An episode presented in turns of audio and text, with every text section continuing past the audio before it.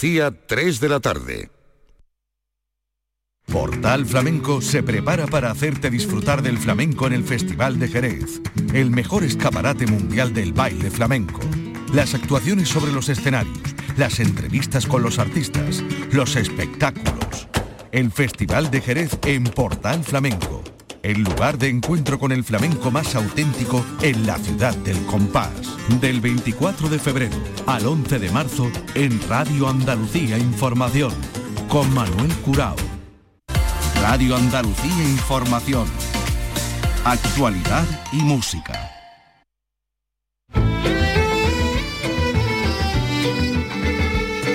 En RAI, Andalucía es cultura. Con Vicky Román.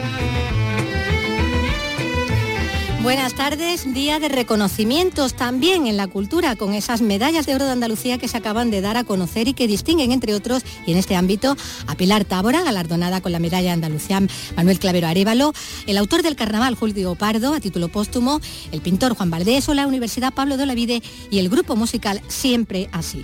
Para celebrar es también, al margen de los premios, la restauración que se ha llevado a cabo en el machón nororiental de la Mezquita de Córdoba, que sujeta en parte la galería de acceso al patio de los Naranjos. Y del mismo modo hay que felicitarse por la próxima excavación en el lugar de Medina Sidonia en Cádiz, donde los investigadores situaron la ciudad mítica de Tartesos, que sigue siendo uno de los grandes misterios de la antigüedad. Y el cómic es el protagonista de la exposición que se inaugura en Caixa Forum en Sevilla, un completo recorrido por algunos de los mejores cómics de la historia y que ya ha tenido ocasión de realizar para contárnoslo Carlos López. Buenas tardes. Buenas tardes, pues sí, de la mano de Vincent Sanchís, asesor de la muestra, que nos guiará por un recorrido que comienza a finales del siglo XIX y termina en pleno siglo XX. Y es que hablamos de más de 300 obras de dibujantes que son ya historia del noveno arte, desde George Herriman, Aquino, Nazario o Moebius. Hablaremos de todo lo que aprendimos en las películas, que ha sido mucho sin duda, pero que además es el título y es el leitmotiv del libro que vamos a comentar con su autora, con la chilena María José Navia.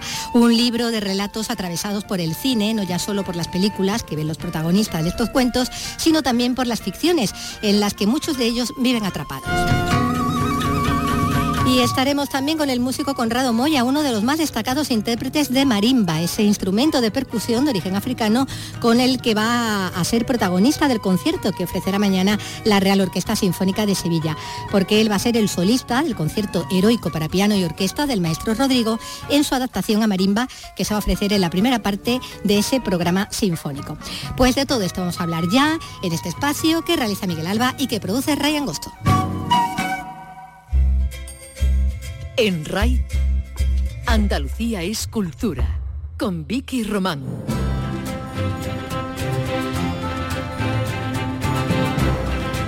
Pues lo hemos comentado al inicio, es que se acaban de dar a conocer esas medallas de Andalucía que se van a entregar el próximo día 28, el Día de Andalucía, en el acto institucional que tendrá lugar en el Teatro de la Maestranza, en Sevilla. Ya sabíamos que se iban a entregar esos títulos de hijo predilecto a, Lola Flores a título póstumo y también al cantante almeriense David Bisbal. Y en el apartado cultural, en las medallas de Andalucía, hoy tenemos que anotar otros nombres propios, como para empezar el de la cineasta Pilar Tábora, medalla Manuel Clave Arevalo y que al conocer la noticia de, esa distinción no podía evitar acordarse de su padre, de Salvador Tábora. Hombre, fundamentalmente de mi padre, sí. Muchísimo de mi padre porque, eh, en primer lugar, porque mi padre no la tiene. Y después porque yo sé que él, para él sería, sería un motivo de orgullo, la verdad es como decimos uno de, los premios en lo que se refiere al ámbito de, la cultura, premiados que tienen relación, como decimos, con, el mundo de la cultura, como lo es también el pintor Juan Valdés, eh, medalla de oro de, las artes también, como Julio Pardo, esta ya una distinción a título póstumo, porque el autor del carnaval nos dejaba pues hace, hace muy poquito. En cuanto a las medallas de ciencias sociales y letras, eh, una es para el periodista José María Segovia y otra para la Universidad Pablo de Olavide, eh, en Sevilla. Eh, también hablábamos con, su rector, con Francisco Oliva. Ahora es un momento de enorme satisfacción, también de mirar al pasado, de mirar a todas las personas que han hecho eh, posible esta realidad, porque finalmente yo tengo el enorme eh, honor de recoger esa medalla, pero esta medalla es fruto del trabajo de muchísimas personas a lo largo de muchísimos años. Así que una enorme satisfacción y también pues un enorme espaldarazo para el trabajo que nos queda por delante, que es mucho.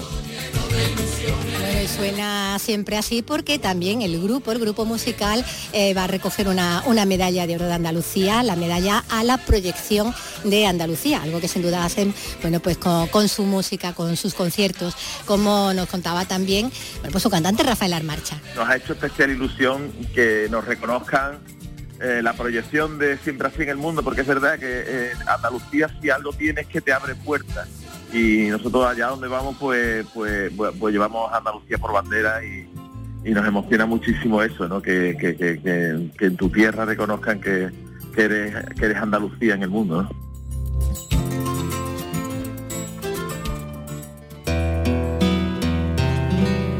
Pues todos esos premios que como decimos pues van a recoger eh, todos los galardonados el próximo día 28, el día de, Andalucía, en, ese acto institucional que tiene lugar un año más eh, en el Teatro de la Maestranza en Sevilla. Y hablando de premios, no podemos olvidar que la bailadora granadina, Patricia Guerrero, eh, ya ha recogido el Premio Nacional de Danza en la modalidad de interpretación en ese acto que presidían ayer los Reyes de España en Zaragoza.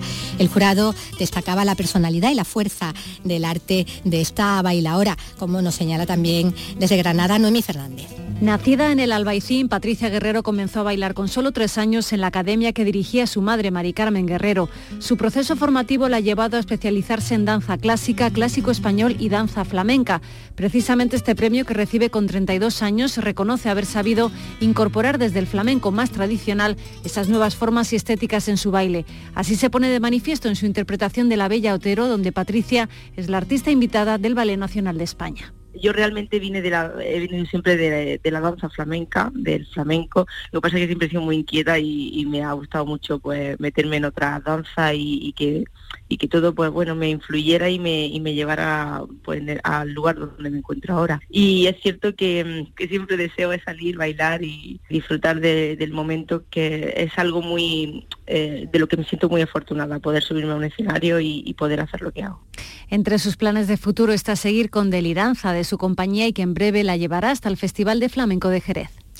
Y vamos a hablar ahora de patrimonio.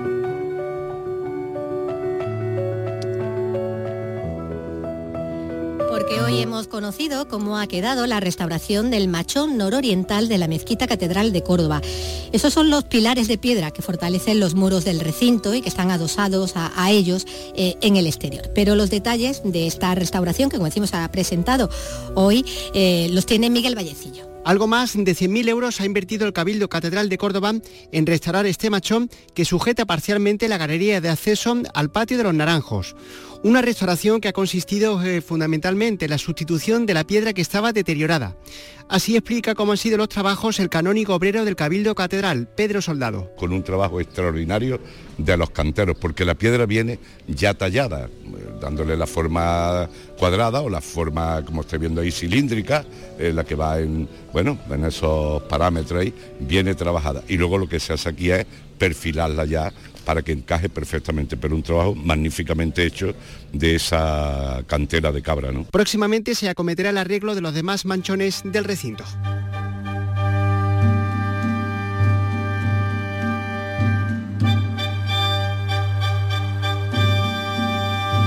Bueno, eso en Córdoba, en la Mezquita Catedral, pero eh, en Cádiz eh, en Medina Sidonia se sigue dando vueltas a la ubicación de, Tarteso, sin duda uno de los grandes misterios de, la antigüedad. El Ayuntamiento de Medina Sidonia va a emprender en breve la excavación arqueológica en el lugar donde el investigador Alberto Porlán señaló hace siete años que podía estar la ciudad mítica. Eh, nos lo cuenta Salud Botaro. Una prospección de georradar ha detectado dos grandes estructuras sepultadas en ese punto de la finca de las Peñuelas. De momento ya hay sondeos que han localizado un canal que no es natural, de una anchura de 24 metros y 3 de profundidad. Alberto Porlan es autor además del libro Tartesos, un nuevo paradigma. Ha investigado durante años. Estuve examinando una de las dos islas fluviales que hace el río Barbate a la altura de, Medina Sidonia, en realidad a la altura de Benalup. A pesar de que todo era muy prometedor, no encontramos nada. Andando el tiempo, modifiqué eh, mi punto de vista y comprendí que no podía estar allá donde lo había buscado porque esa isla fluvial se inunda en, invierno. Pero en cambio hay otra isla fluvial, una segunda en el mismo río, un poco más al norte, más pequeña, donde muy probablemente pudo estar la ciudad. Portland ha seguido las fuentes literarias eh, para avalar esta teoría y está en contra además de las corrientes de investigación que niegan la existencia de Tartesos como reino. En RAI, Andalucía es cultura, con Vicky Román.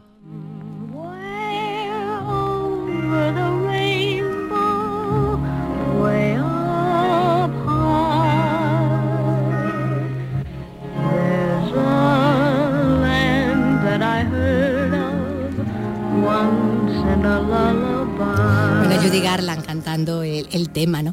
Eh, en El Mago de Oz, en la película. Y es que vamos a hablar ahora de cine al hilo de un libro de relatos, porque vamos a repasar todo lo que aprendimos en las películas título del libro de cuentos de la autora chilena María José Navia y que ha publicado ahora la editorial Páginas de Espuma, un libro que fue finalista del Premio de Relatos Rivera de, Duero que convoca esta editorial y en el que se nos ofrece una decena de relatos conectados y atravesados por el cine.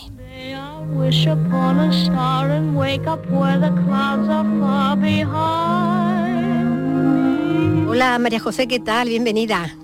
Hola Vicky, muchas gracias por tenerme para conversar el día de hoy. bueno, a ti por haber acudido con este libro de relatos, con todo lo que aprendimos de las películas, una decena de relatos atravesados, bueno, por momentos, por, por esas películas que ven o que han visto las personas que los habitan, porque tanto el título como la idea del libro tiene mucho que ver con todas esas ficciones, ¿no? Ficciones que, no, que los rodean a los personajes y que en realidad, bueno, nos envuelven también a todos, ¿no?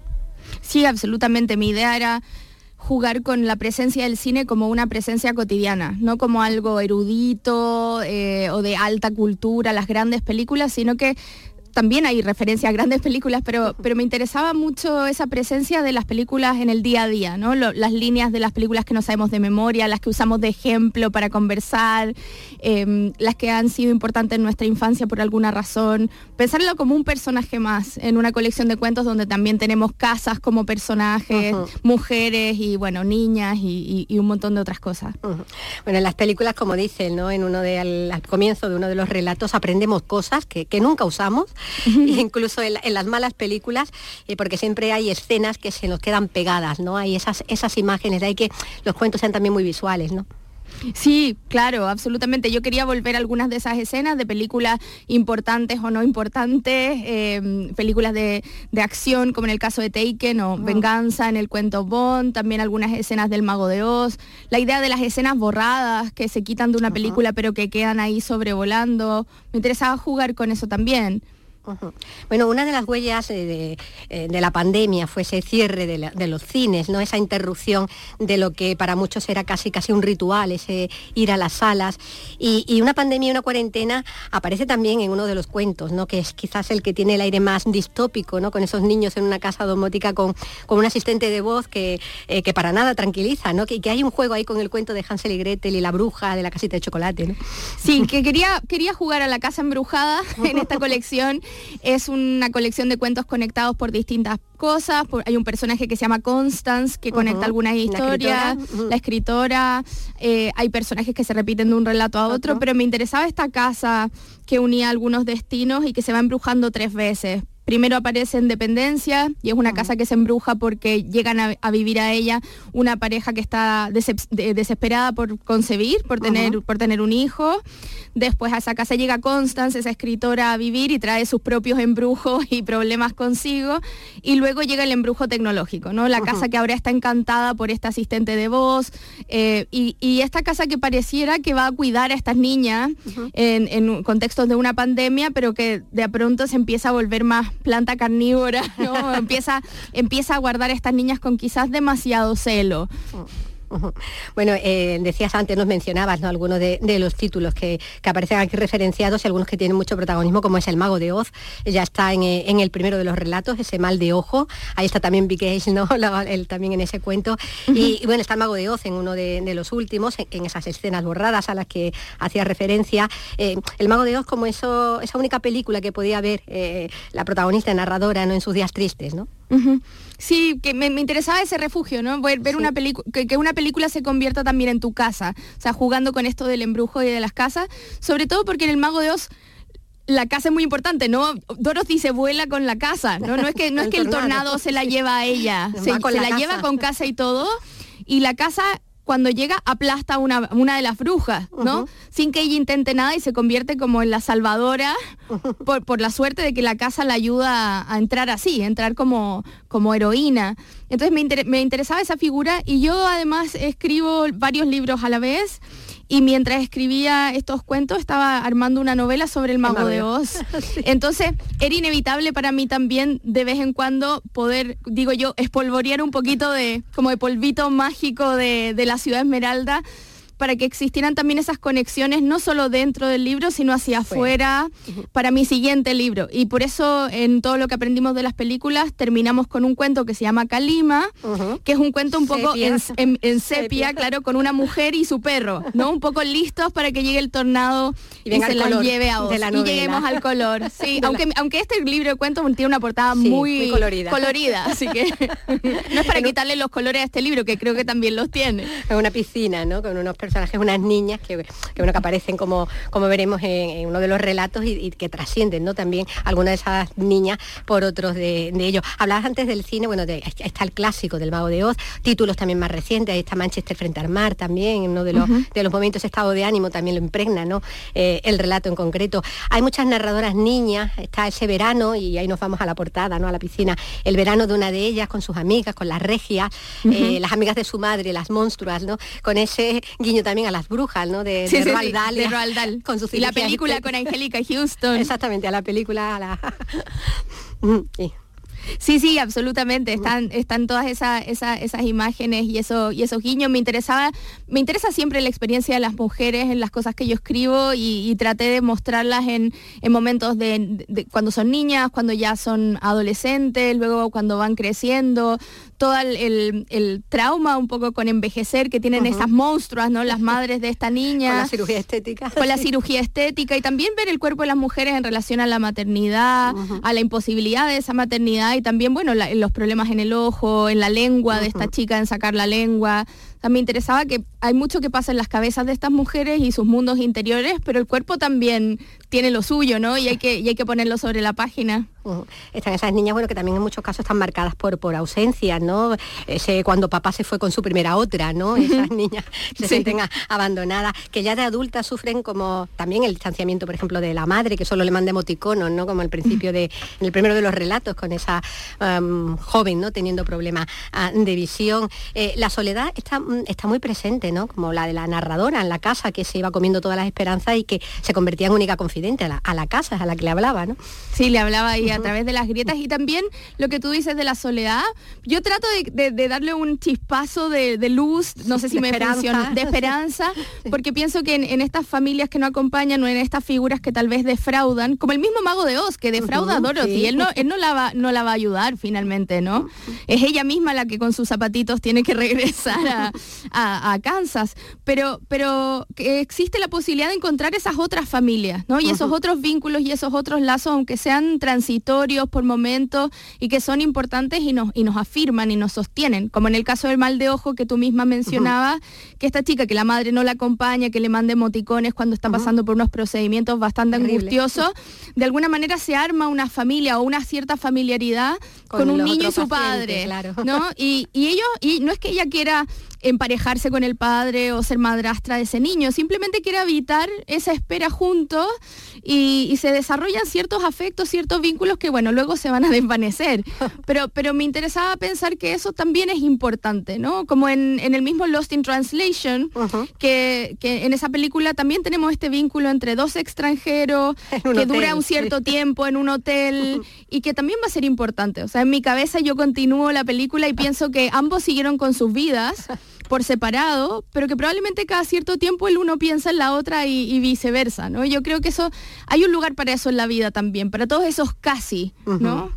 Esos lazos, vínculos, ahí, ahí, nos lleva al BOM, ¿no? El claro, significado de BOM, con ese padrastro que, que, es como un padre, que es realmente un padre, ¿no? No es un, un rastro, sino un padrastro de verdad, ¿no? Un padre haciendo como tal, no ejerciendo como tal con la, con la protagonista de ese otro relato, ¿no? Claro, o sea, mi, idea ahí era, de nuevo estas figuras del casi, ¿no? La casi madre, el casi padre, el casi amigo, la casi pareja, ¿no? Y el casi hijo.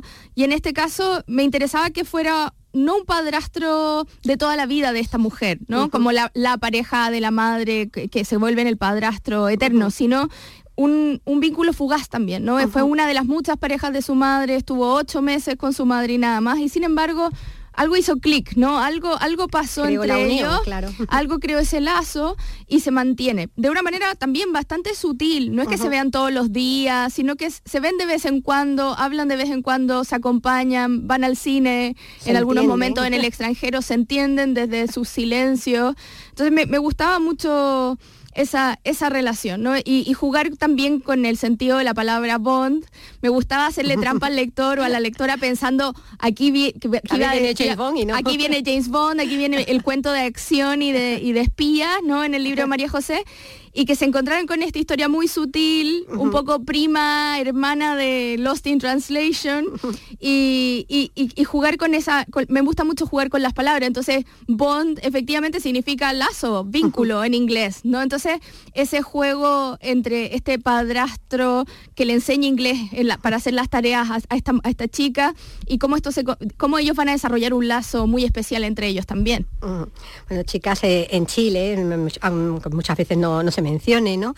Eh, en donde se desarrolla mucho de, lo, de, las acciones de protagonistas de algunos relatos que, como dices, están en, otros, ya desde el primero, ¿no? El que abre el libro con ese niño perdiendo la vista, que será adulto también en otro, esa escritora de fama y su hija, las que encontraremos en cuentos diferentes. Está esa continuidad en los relatos, aunque no sea lineal ni total, eh, que los va entrelazando, siguiendo bueno, una tradición que es muy americana, ¿no? Sí, yo me siento muy afín a la tradición americana de los cuentos conectados. En español también la hay, pero menos, ¿no? Estas construcciones que, que no esperan solo escribir buenos o muy buenos cuentos, sino que además que se vaya armando una cierta estructura. Eso es algo que yo admiro mucho de, escritores y escritoras eh, en inglés especialmente y, bueno, trate, ojalá que, que, que, funcione para los lectores de este libro también. Bueno, con personajes además más o menos protagónicos, pero también hay algún así anecdótico que también conecta como esa vieja Miss Ohio, ¿no? Del autobús con, su bolsita triste, ¿no?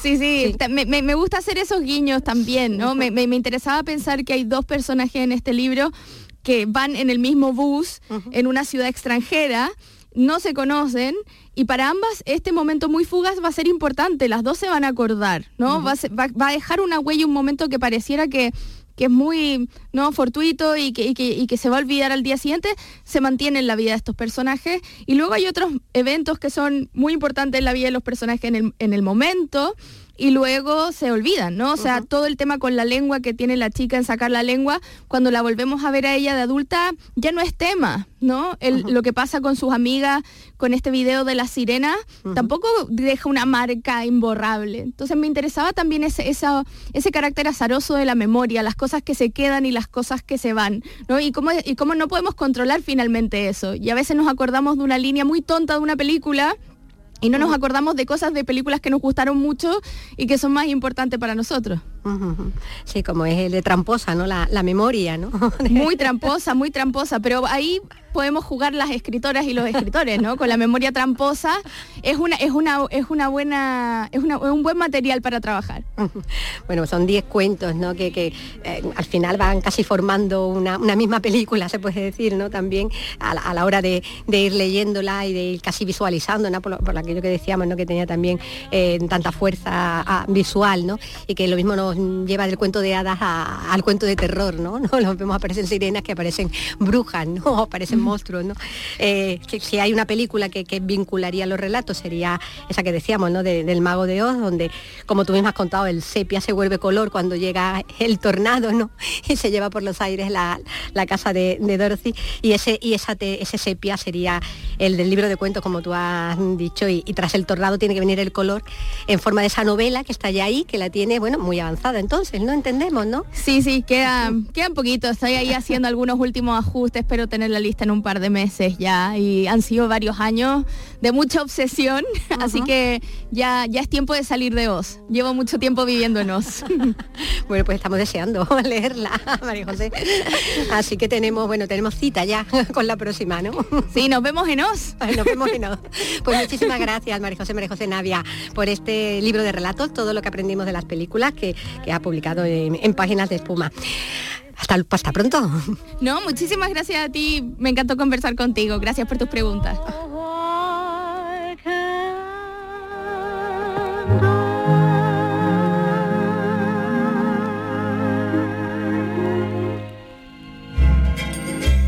En RAI, Andalucía es cultura, con Vicky Román.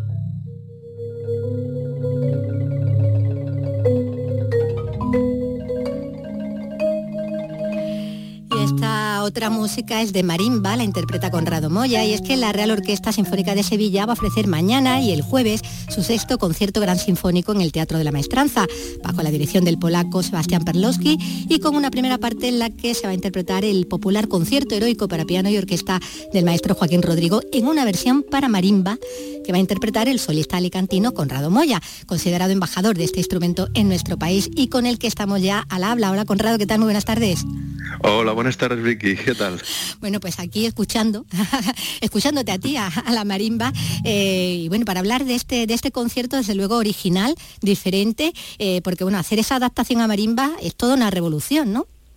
Sí, absolutamente. De hecho, eh, hoy mismo he tenido el primer ensayo, ni siquiera con la orquesta, con el director, y el mismo director me estaba comentando lo, maravilloso que es esto, ¿no? Es como una especie de resurrección de este concierto que en las últimas décadas, sobre todo, se había quedado casi en un cajón y, y, lo hemos resucitado con este instrumento tan novedoso, ¿no? Tan, tan joven, con esta maravillosa energía que tiene, porque es un instrumento melódico, pero además es de percusión, con lo cual imagínate, ¿no?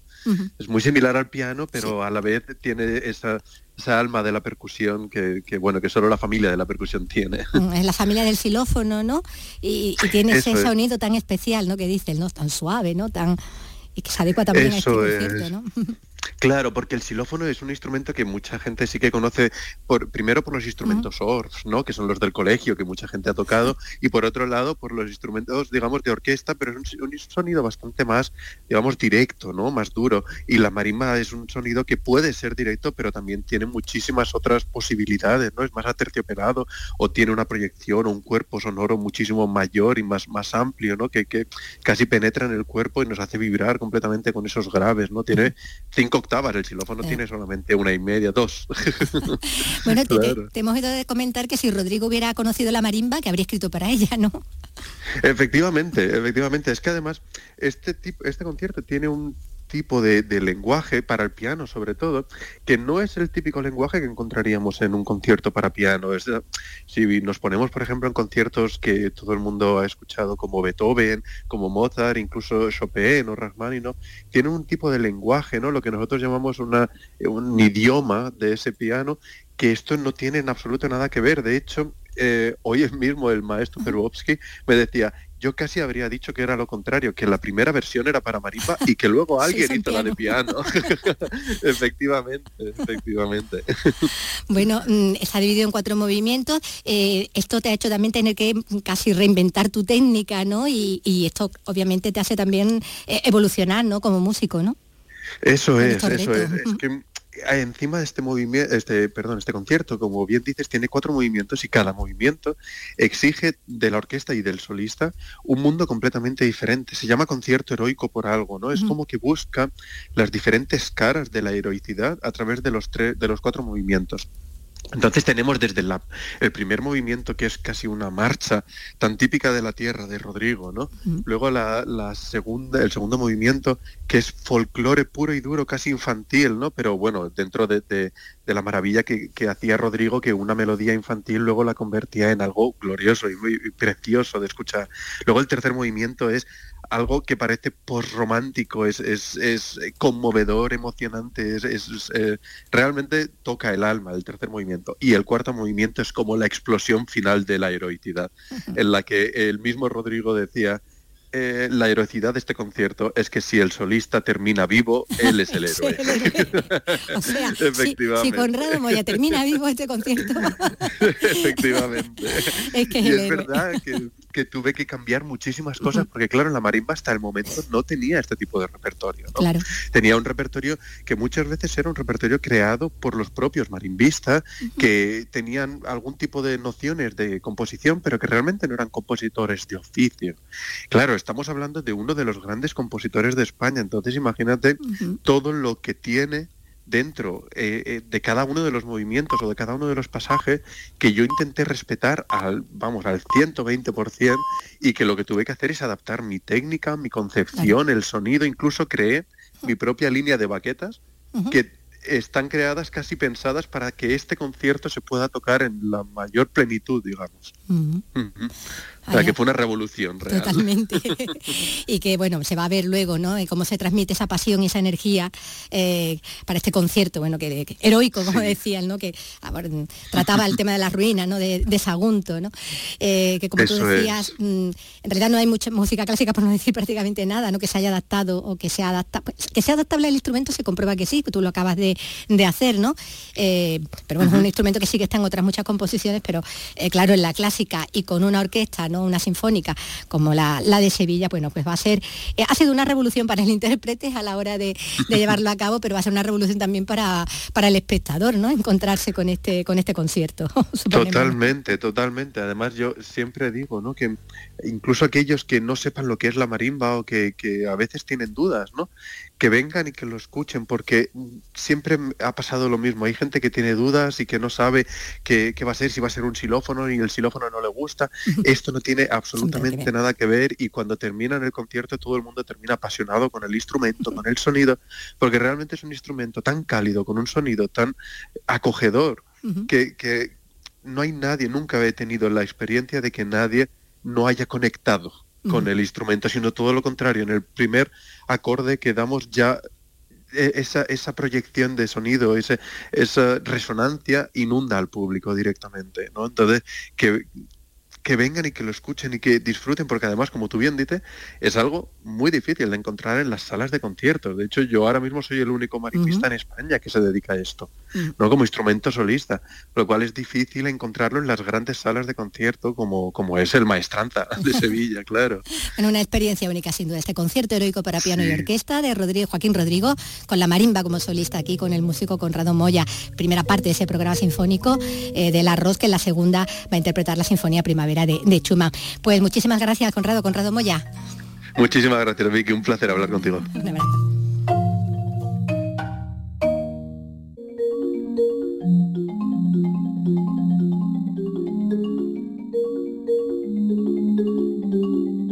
Andalucía es cultura. Radio Andalucía Información.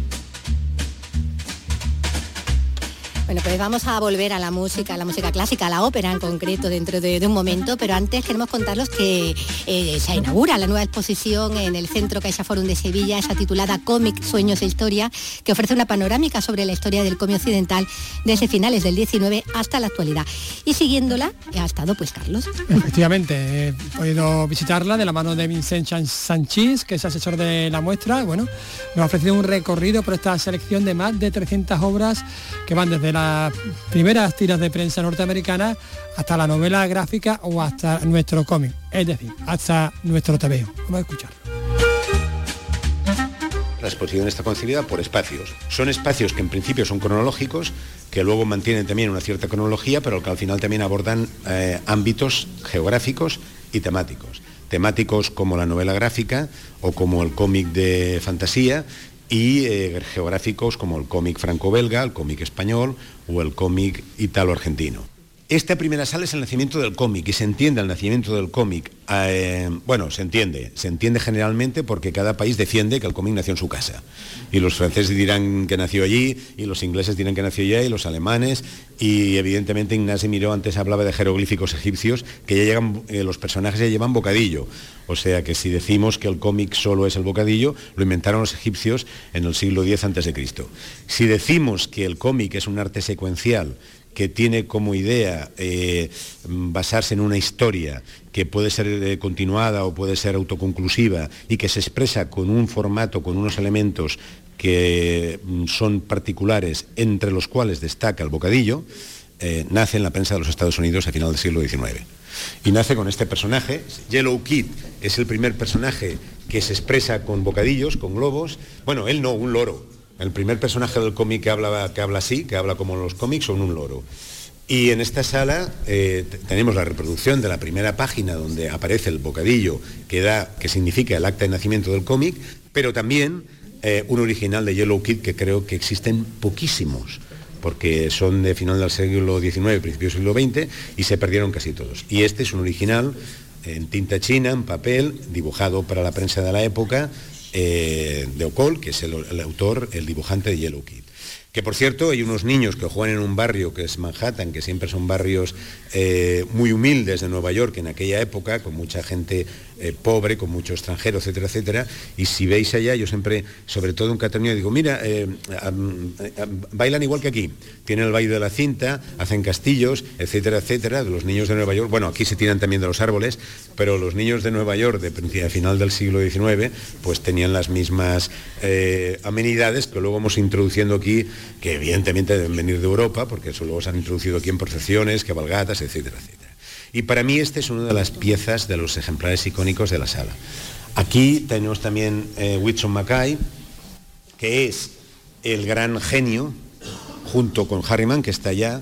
Whitson Mackay se inventa, los cómics, eh, se inventa también el dibujo animado, se atribuye él la invención del dibujo animado con Jerry dinosaurio, y dentro de las series que crea es un hombre con una posibilidad, capacidad creadora inmensa, eh, millonaria continua, es capaz de hacer miles de dibujos y hacer caricaturas, dibujo político, dibujo en ferias, dibujo en barracones y sus series. Y entre las series, la más famosa y la que aún despierta una admiración tremenda en el mundo del cómic es la primera, que es eh, Little Nemo que siempre es la misma historia, un niño que viaja a países de fantasías, a un reino de fantasía, pero que siempre es un sueño porque en la última viñeta o le despiertan o cae de la cama, como veis aquí.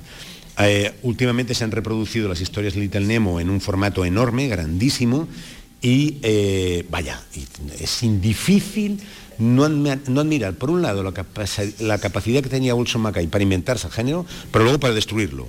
Lo construye y lo destruye, lo, lo, monta y lo transgrede lo, define y lo, desdibuja. Y, bueno, y, cuando ves hoy en día la capacidad de imaginación que tiene el personaje, que tiene el autor y que traslada al personaje, asombra aún muchísimo. Cuando entras a la exposición entramos a través de una cama, que es la cama de, de Little Nemo. Little quiere decir en inglés pequeño y Nemo en latín quiere decir nada, o sea que es un pequeño nada también tiene narices Whitson Mackay, cuando entramos, viajamos por bajo, entramos por bajo de la cama, la cama en una de las páginas más importantes de la serie recorre las calles de Nueva York, de Manhattan, eh, caminando sola, hasta que cae y el niño se despierta. Y es una de las escenas más celebradas en el mundo del cómic. Original que yo creo que no existe, pero en cambio sí que existen unos cuantos más, como los que podemos ver aquí, que son maravillosos. Este pequeñito Está partido porque el hijo de Whitson Mackay, para hacer una edición horizontal, rompió la verticalidad de la página. La página es tan grande porque se publicaba así en la prensa que tenía este tamaño de la época.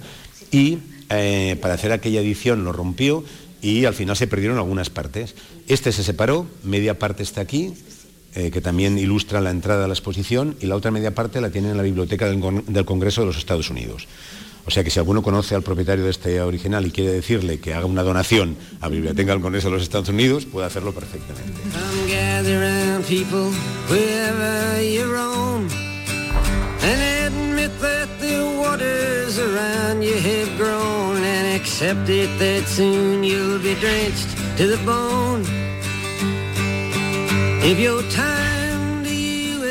La segunda sala ya es eh, la, la, apoteosis, por decirlo así.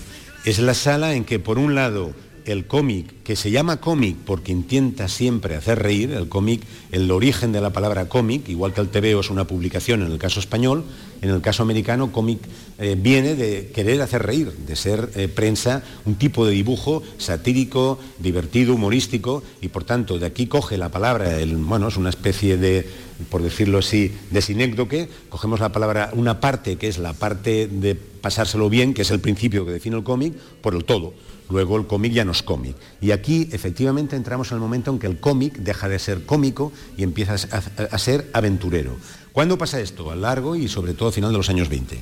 Y cuando llega la crisis, el gran crash del 29, los editores norteamericanos, porque el cómic continúa publicándose solo en prensa, o bien en página dominical grande o bien en tira diaria, los editores americanos empiezan a pensar que la gente, aparte de, reír, quiere vivir aventuras, eh, quiere eh, visitar países exóticos, quiere hacer todo lo que hacía la literatura y el cine de la época, que es llevar a la gente a una realidad que sea menos dura que la propia. Y entonces aún encontramos aquí algunos ejemplos de cómic cómico, desde Félix el Gato hasta Popeye, mucho menos infantil de lo que después fueron las, las, películas de cine y de televisión, por ejemplo de Popeye. Aquí aún es un cómic que pueden leer todos los públicos, pero que es básicamente adulto y el, personaje de Popeye es un personaje agresivo, violento, anarquista, em, antisistema, que hoy en día seguramente mucha gente que vota mm, mm, opciones radicales de extrema izquierda podría votar tranquilamente porque Popeye es eso. Luego en el cine y en la tele aparece como un personaje que come espinacas y le pega brutos. Pero eh, originariamente Popeye era otra cosa. Pues esto es la culminación, por decirlo así, del cómic cómico con Walt Disney, con Félix el Gato, con Popeye, con Betty Boop también la conexión del cómic humorístico con el cine y luego entramos al cómic de aventuras. Y aquí tenemos eh, las grandes páginas del cómic de aventuras norteamericano que además de sindicarse y viajar por todo el país ya empieza a proyectarse y a exportarse a todos los países. El cómic de aventuras, Disney lo consigue, Félix también lo había conseguido, el cómic de aventuras norteamericano también se distribuye por toda Europa. Y llega a España, llega mm, a Italia, llega a Francia, llega a Alemania Luego, mm, los regímenes dictatoriales lo cortarán o lo prohibirán, pero hasta los años, hasta el auge del nazismo o del fascismo en Italia, em, los héroes norteamericanos empiezan a ser, igual que ahora, los héroes del todo el mundo. Y entonces, Phantom, el hombre enmascarado en España, o Flash Gordon, o Dick Tracy, o Tarzán, o El Príncipe Valiente se convierten en héroes de todos, porque ya se pueden leer en todos los países, incluso con nombres propios para que los lectores puedan entender o puedan hacer más suyo, puedan patrimonializar más aquella figura que viene de Estados Unidos, pero que poca gente sabe que vienen de Estados Unidos. Y aquí, si tuviera que escoger una página, nos han dicho antes, escoja, eh, Bernard escoja una página. Bueno, pues yo escogería esta. Al Príncipe Valiente, y por una página que es de las mejores de la serie, seguramente la más icónica de la serie. Es eh, una historia que cuenta en un castillo de caballeros medievales que resisten las hordas de los unos, de los bárbaros, que los expertos de la época quisieron identificar con el auge del nazismo en Europa. El príncipe valiente es un caballero de la mesa redonda que trabaja para el rey Arturo y que se dirige al castillo para ayudar a los trovadores eh, guerreros a parar a los unos, a parar a esta gente que aquí aparecen dibujados como si fueran realmente algo temible. Y esta es la primera página en que él llega al castillo y se incorpora a la lucha contra esta gente. Y es una página en que vemos, por un lado, el gran espectáculo de una viñeta enorme de Harold Foster y por otro lado eh, cómo trabaja las luces y las sombras, cómo trabaja la oscuridad, cómo trabaja los negros, eh, con, tinta, con pincel, más allá de la plumilla, y cómo realmente consigue un contraste entre luz y sombra, entre luz y oscuridad, perfecto. Seguramente eh, Harold Foster y Alex Raymond, que es el dibujante de Flash Gordon, son los máximos ilustradores americanos de la época, sobre todo en cuanto a mm, realismo, anatomía humana, grandes paisajes, movimiento, etcétera, etcétera. Mirad esta página, por ejemplo, que Valiant cae dentro de un río y sobrevive eh, con una caña, eh, respirando por la caña, la sensación que da el aumento de la viñeta, la sensación que primero del agua cuando cae al agua, luego cuando va nadando, luego cuando sale mojado, maestros. Muy cinematográfico, ¿no? Y con, un, tono tenebrista. Sí, siempre el cine y el cómic, que nacieron juntos, siempre van de la mano, siempre, siempre, y ahora pues, casi más que nunca.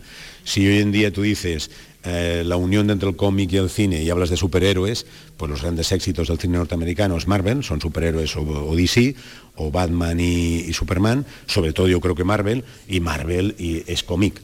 Marvel es una editorial que entra al mundo del cine de la mano de Walt Disney, curiosamente, es que el ratón siempre se, lo acaba comiendo todo. Se comió al gato, que era Félix, y ahora se come los superhéroes. Pero Disney ahora ha convertido Marvel en una factoría millonaria de producción de películas de gran éxito por todo el mundo.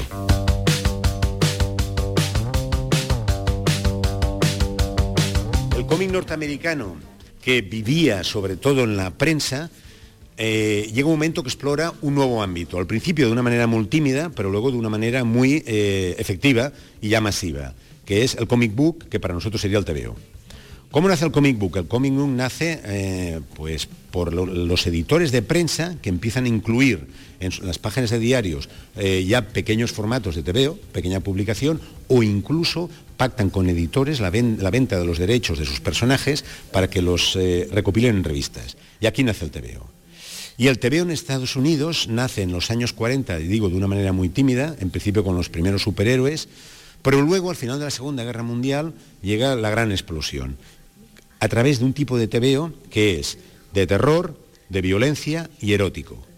Y la existencia de TVOs que mucha gente considera que pueden leer los niños, aunque vayan dirigidos a adultos, porque iban dirigidos a adultos, pero los leían los niños, eh, hace que se despierte una gran campaña de sensibilización social contra el uso de la violencia, del erotismo y del terror dirigido a niños. Y la, respuesta es tan grande que finalmente, y además llega al Congreso de los Estados Unidos, llega a tribunales, finalmente los editores mm, llegan a la conclusión de que tienen que autocensurarse. En Estados Unidos mm, la censura no es pública porque a los americanos no les gustan, por eso tienen su enmienda, en su constitución no les gusta que les censuren nunca. Y son los editores los que deciden que antes que las autoridades eh, continúen una campaña que acaba con la quema de TVOs y con la destrucción de TVOs y con el boicot en kioscos de TVOs, ellos mismos tienen que cambiar el tipo de TVOs. Y aquí nacen los superhéroes.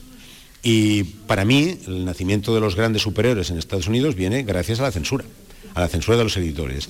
Si os fijáis en estas portadas, que son magníficas por cierto, en todas podréis encontrar un sello que es el código de los cómics, que es el sello que mm, marcan los editores cuando dicen que esta publicación puede llegar a ser consumida por niños y puede llegar a puntos de venta, kioscos, librerías, etcétera, etcétera, donde puedan comprar los niños. Sin este sello, que luego evidentemente la prensa underground, la prensa antisistema de Estados Unidos no, mm, no incluye en sus publicaciones, pero sin este sello no se podía vender en kioscos. Y aquí tenemos, por tanto, el nacimiento y el florecimiento y la expansión de los cómics de superhéroes a partir de los años 50 y sobre todo también 60, que llega hasta nuestros días, con una recopilación de los eh, portadistas y de los, y de los dibujantes más importantes del género.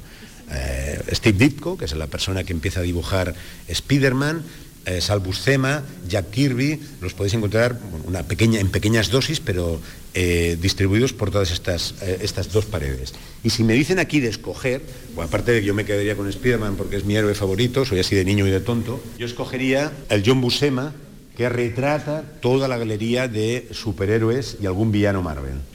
Y aquí están todos, Spiderman, al Doctor eh, Muerte, Capitán América, La Masa, etc. Siempre fijaos que eh, cuando los TVOs llegan a España, las editoriales españolas les cambian los nombres a los personajes para hacerlos suyos. Nosotros no decimos, eh, bueno, Spiderman, a veces tienen estos momentos de dices, bueno, tenía que ser el hombre araña, ¿no? Spiderman al principio quiere el hombre araña, pero luego acaba siendo Spiderman. Pero Daredevil es el defensor y X-Men son la patrulla X. Y los cuatro nosotros siempre tenemos la tendencia de, para hacerlos más nuestros, para conocerlos mejor y para que entren en nuestro mundo, de rebautizarlos como también hacen franceses, hacen italianos, etcétera, etcétera. Ni qué decir tiene que los TVOs, si antes en los diarios, los personajes de diarios norteamericanos llegan a todo el mundo, los, los TVOs de superhéroes se convierten casi en un monopolio. Hoy en día en España, el único cómic que ha sido capaz de destronar al TVO de superhéroes, que era el más consumido por niños y adolescentes, es el manga, que ya llega al 80% del consumo de adolescencia y de, niños. O sea, solo el manga finalmente ha podido con los Estados Unidos. Entonces, fijaos, fijaos las, las paradojas, ¿no? Tenemos un ratón que era Mickey, que se come un gato, que era Félix, que luego aquel, el, el ratón también se come a los superhéroes y ahora finalmente los que perdieron la Segunda Guerra Mundial son los que se han comido los que la ganaron con su mejor expresión, que son los superhéroes a través del manga. Y no paramos de dar vuelta. Es imposible incluir o meter todo el TVO español en una sala pequeñita. Y por tanto al final la, la selección es mm, mm, dramáticamente reducida. Pero bueno, yo creo que en cierta manera sí que representa algunos momentos básicos. Y representa el momento del nacimiento real del TVO español con una publicación que, como antes comentaba Ignasi, eh, es un TVO, es una publicación que da nombre al género, nosotros llamamos TVOs porque existe la publicación TVO, y cuando alguien quiere saber por qué el TVO se llama un TVO, pues no hay ninguna em, teoría que acabe de satisfacer los gustos y que diga, no, no, es que el TVO le llamaron TVO porque era TVO. Parece que sí, que, que, ah, hubo antes, antes otro TVO que también se llamaba ver, parece que quiere decir algunos dicen que era Boigas y no sé qué, que eran los, editores los que pusieron sus siglas. En todo caso, cierto, no lo sabemos, pero lo que queda claro es que nosotros conocemos los cómics con la palabra TVO gracias al TVO. Y si tuviéramos que escoger uno de esta sala, yo me quedaría unos cuantos. Pero si tuviéramos que escoger uno, esta portada almanaque de TVO do piso del 1919 es una preciosidad. Aunque sea pequeñita, es una gran preciosidad. Y en esta sala encontramos alguna pequeña muestra de antes de la guerra, alguna muestra de la guerra, alguna muestra de los tebeos de aventuras y de eh, el tebeo, que era un tebeo humorístico, de también después de la guerra, y finalmente una pequeña y breve selección de grandes autores de los años, a partir de los años 60 hasta hoy en día. Y aquí encontramos el cómic, el cuaderno de aventuras, el gran cuaderno de aventuras de la posguerra que es Alberto de Antifaz, el gran cuaderno de aventuras que es Roberto Alcázar en forma de almanaque especial, por eso es vertical, y los dos grandes, y sobre todo el grande superhéroe español de la posguerra, que fue el Capitán Trueno, con dos originales de un... que por cierto, hay- existen poquísimos originales del Capitán Trueno, porque Editorial Bruguera los destruyó. Los destruyó primera porque porque no, no les interesaban los originales, pero después y sobre todo porque el dibujante del Capitán Trueno, que era Ambrose, no daba abasto. No podía trabajar a la misma velocidad que le exigían para hacer el cuaderno semanal y además revistas especiales al Capitán Trueno. Y entonces le pusieron imitadores, negros que dibujaban las historias que hacían los guionistas con cuerpos del Capitán Trueno, de Sigrid, de Goliat y de Crispín, pero eran incapaces de reproducir los rostros, las cabezas con la misma maestría que Ambrose y recortaban las cabezas de los cuadernos eh, horizontales y las metían en aquellos cuadernos verticales. De tal manera que, los, destruyeron casi todos. Y es difícil encontrar unas páginas. Dentro del mundo de la valoración, que hemos hablado poco, pero que también define que es hoy en día que son los originales, que es el precio, en España los originales no, no están bien considerados, aún son demasiado baratos. Pero dentro, baratos comparados con lo que es el cómic francés, la BD francés, o comparados con los superhéroes o los clásicos norteamericanos. Pero dentro de todo y dentro de la valoración, el Capitán Trueno es el más valorado. Si quieres comprar un cuaderno, un original de un cuaderno entero del Capitán Trueno, pues ya tienes que pagar 15.000, 20.000, 25.000 eh, euros. No son muchos, pero comparados con los precios de otros originales, un original de, del- de- de entero, el TVO con las 10 páginas en la portada de Verdad Antifaz pueden ser 1.000, 1.500 euros, 2.000 euros, pues dentro de todo es la gran estrella, es nuestro precio de oro, por decirlo así. Cuando paso por aquí, no puedo dejar de hablar de Coy, porque este señor, que era, este señor tiene una historia, claro, este señor imitó Marino Benejam, que era un dibujante del TVO, uno de los mejores dibujantes y que creó la familia Uluises y creó también Eustaco Morción y Babal y otros personajes. El TVO tenía pocos personajes, tenía más historias que personajes. Coy empezó a copiar Benejam y luego adquirió un estilo particular propio, fantástico, sintético, sin diálogo, con unos personajes que eran conductores, eh, exploradores con sus negros detrás, eh, políticamente correcto para la época actual, y otro tipo, y náufragos sobre todo, que le definían como, como el gran dibujante de lo sintético. Coll empieza a dibujar para, el TVO en los años 50 y en los años 60 como era maestro de obras y viene el boom inmobiliario de la construcción, se incorpora a la construcción y deja los TVOs. Pero el TVO continúa publicando sus historias repetidamente de tal manera que se consigue hacer muy famoso, aunque hacía ya 10 años que no trabajaba para el TVO.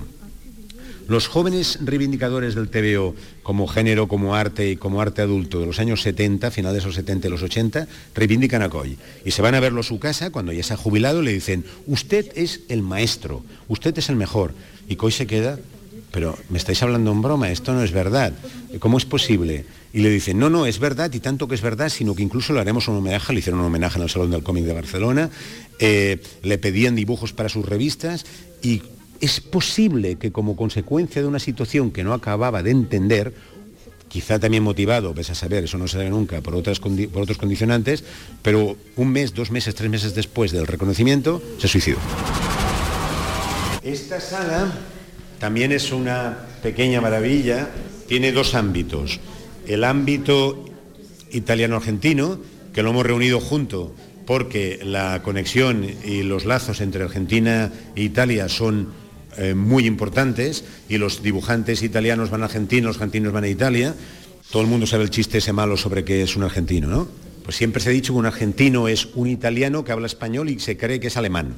Pues, pues si es un italiano que habla español, evidentemente la conexión entre Italia y Argentina está clarísima por, por apellidos, por, inmigración, por demografía, etcétera, etcétera. Y aquí tenemos en esta página, que es una pequeña representación del gran cómic, de, gran, de, la gran historieta, por un lado italiana y por el otro argentina, dos, dos, eh, dos páginas que me gustaría destacar. Bueno, tenemos Corto Maltés, que es importantísima, pero que Corto Maltés ha convertido Hugo Pratt en el gran dibujante y en la gran serie de todo el mundo también. Corto Maltés se ha internacionalizado como los superhéroes americanos o como Axteris, eh, en otro nivel, pero es muy importante. Pero yo destacaría Corto Maltés, pero claro, escalado tenemos a Mafalda. Y la familia de Quino también se quedó con los originales, no, no, están a la venta, no se pueden encontrar y tenemos estos tres originales aquí por primera vez en España porque eh, es una cesión para esta exposición. Bueno, ha sido fantástico, ¿no? Hacer este recorrido ahí de, tu mano, de la mano también del comisario de, la muestra. Y bueno, ha sido como volver otra vez a, verla, que también tuve ocasión de verla en, el CaixaForum en, en, Barcelona y ahora ya ocasión y oportunidad de verla en Sevilla, en el CaixaForum. Bueno, hay que perdérsela. hay tiempo, hasta el 22 ¿eh? de junio. Así que, así que hay tiempo y hay que reservar en la agenda. Y algo más también para apuntarse en la agenda y ya en el ámbito musical. Y es que la mezzosoprano Clara Mauriz y el barítono Javier Franco van a ser los encargados de dar vida a los protagonistas de la ópera más conocida de Rossini, El Barbero de Sevilla, que llega al Teatro Cervantes de Málaga este mismo fin de semana. Alicia Pérez. Salvador Vázquez se pondrá al frente de la Orquesta Filarmónica de Málaga que vuelve a la temporada lírica del Teatro Cervantes. Serán solo dos representaciones de este título imprescindible del repertorio operístico, este viernes y el domingo. Mañana, ensayo general. Clara Muriz en la mezzosoprano. Mi hijo, que tiene siete años, estuvo el otro día en ensayos. No paraba de reír, no quería irse a cenar, llevaba horas. Y a todos los padres que tienen niños y se preguntan cuál es la ópera, cuál es el sitio, por dónde empezar. Esta, es la ópera. También respalda esta versión el coro de ópera de Málaga. El Barbero de Sevilla se estrenó el 20 de febrero de 1816 en el Teatro Argentina de Roma. Bueno, pues este fin de semana, como decimos, en el Teatro Cervantes de Málaga, otro teatro, el Gran Teatro de Córdoba, por cierto, ha programado una treintena de espectáculos de todo tipo para conmemorar su 150 aniversario. De eso ya daremos cuenta a mañana, porque ahora ya nos vamos a despedir, como siempre, pues con música. No buen Santa Cruz, ni puede que la haya más guapura de vaya que la niña María Luz. Porque hoy nacía, un día como hoy, nacía en Madrid hace 64 años José María Cano, el compositor, director de orquesta, productor discográfico y artista plástico español. Hay que recordar también bueno, su trayectoria como, como artista plástico y que es lo que lleva ocupado estos últimos años. Guitarrista, teclista, compositor y fundador de la banda madrileña de los 80, Mecano ese grupo creado junto a su hermano eh, Nacho y junto con Ana Torroja, ese trío eh, que tanta fama tuvo en esos, en esos años, aunque también eh, José María Cano ha grabado en solitario. De hecho, a finales de 1992 el grupo decidió tomarse un descanso de al menos tres años y en ese tiempo José María se retiró a Londres. Allí durante los cinco años siguientes, apadrinado y asesorado en la parte instrumental por Plácido Domingo, se dedicó a componer una ópera, animado tras su colaboración con la soprano Montserrat Caballé, que recordamos que había versionado su tema Hijo de la Luna.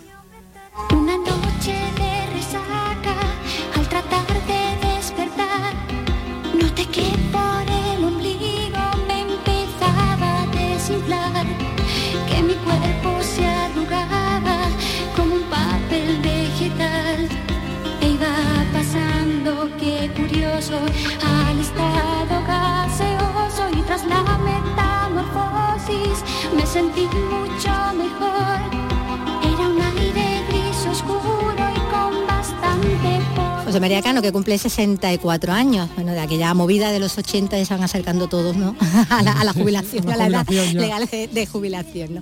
Pero bueno, la música no, no se jubila nunca y ahí está, ¿no? Y se siguen haciendo hasta musicales, ¿no? Utilizando los temas de- del grupo de, de Mecano, del que fue pues, uno de sus miembros y, y compositor. Pues con la música de, de Mecano nos despedimos. Hasta mañana. Hasta mañana.